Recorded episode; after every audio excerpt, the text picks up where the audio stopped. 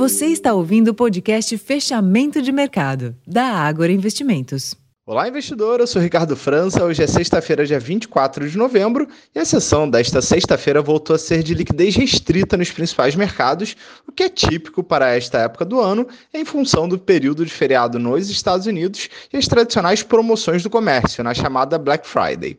As bolsas de Nova York voltaram a funcionar, mas com horário reduzido. Por lá, a alta dos rendimentos dos treasuries em meio a dados econômicos mistos acabou limitando o humor dos investidores e deixando as bolsas próximas da estabilidade. Mais cedo, na Europa, os índices subiram, mas também com fôlego limitado.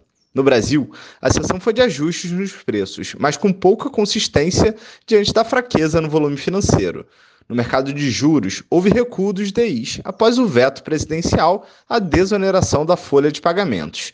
A medida foi vista com bons olhos do ponto de vista do aumento potencial da arrecadação, embora a decisão possa sofrer ajustes no Congresso.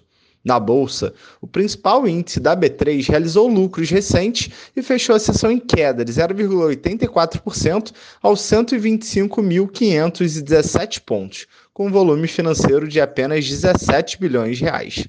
Na próxima semana, a agenda brasileira será movimentada pela leitura dos dados de inflação, com a publicação do IPCA 15 e o IGPM, além dos dados de emprego.